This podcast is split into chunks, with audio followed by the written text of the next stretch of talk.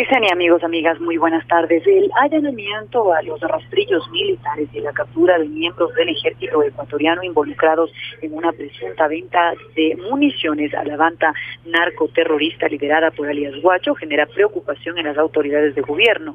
Es así que el presidente de la República, Lenín Moreno, asegura que esta infiltración delincuencial en filas militares tiene su origen en el gobierno anterior.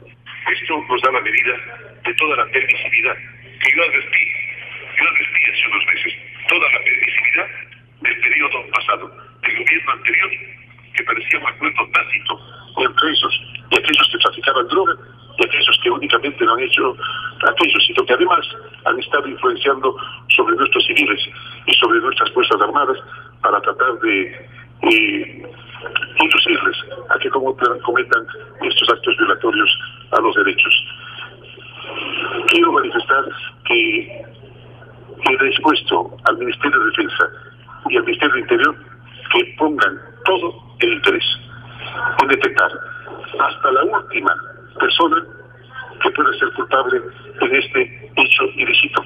El Ecuador ha sido, pues, y continuará siendo un país de paz. No permitiremos que esos actos aislados, perversamente heredados del régimen anterior, permitan que esa paz se violente. Así es que ya saben cuál es mi decisión. Muchísimas gracias. Mientras tanto, el ministro de Defensa, Osvaldo Jarrín, anunció que se realizará una depuración en las filas de las Fuerzas Armadas tras la detención de siete militares en servicio activo por este caso. Priscila Salazar en Noticias Sonorama tiene la palabra.